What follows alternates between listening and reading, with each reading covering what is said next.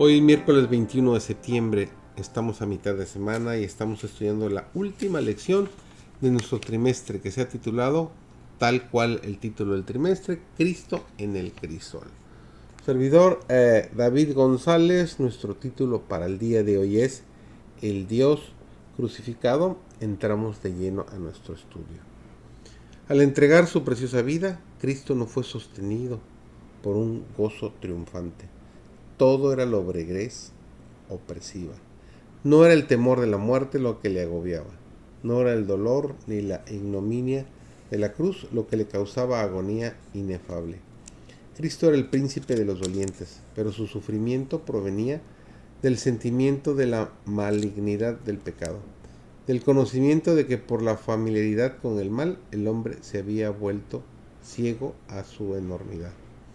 Cristo vio cuán terrible es el dominio del pecado sobre el corazón humano y cuán pocos estarían dispuestos a desligarse de su poder. Sabía que sin la ayuda de Dios la humanidad tendría que perecer y vio a las multitudes perecer teniendo a su alcance ayuda abundante. Cuando Jesús, pendiente de la cruz, exclamó, consumado es, el velo del templo se partió en dos de arriba abajo, para indicar que Dios ya no atendería a los sacerdotes en el templo, ni aceptaría sus sacrificios y ritos, y también para demostrar que el muro de separación entre los judíos y los gentiles se había derribado. Cristo se había ofrecido como sacrificio en favor de ambos grupos, y si se habían de salvar, ambos debían creer en Él como la única ofrenda por el pecado, el Salvador del mundo. Cuando el soldado atravesó con la lanza el costado de Jesús mientras pendía en la cruz, salieron dos raudales distintos, uno de sangre y el otro de agua. La sangre era para lavar los pecados de aquellos que creyeron en su nombre, y el agua había de representar aquella agua viva que se obtiene de Jesús para dar vida al creyente.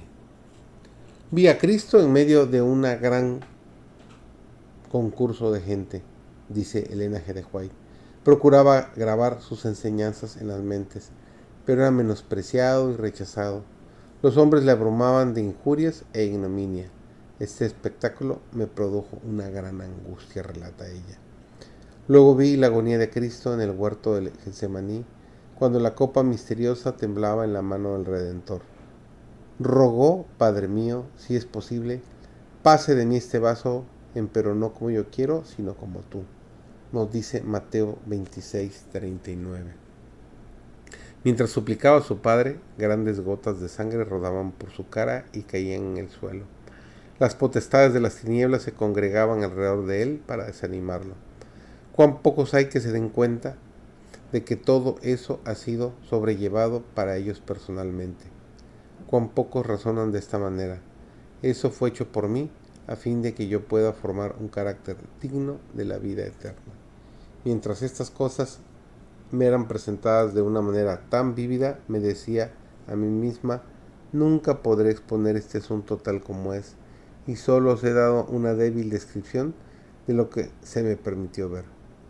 Al pensar en la copa que tembló en la mano del Salvador, al comprender que hubiese podido negarse a beberla y dejar al mundo perecer en su pecado, hice la decisión de consagrar todas las energías de mi ser a ganar almas para Él.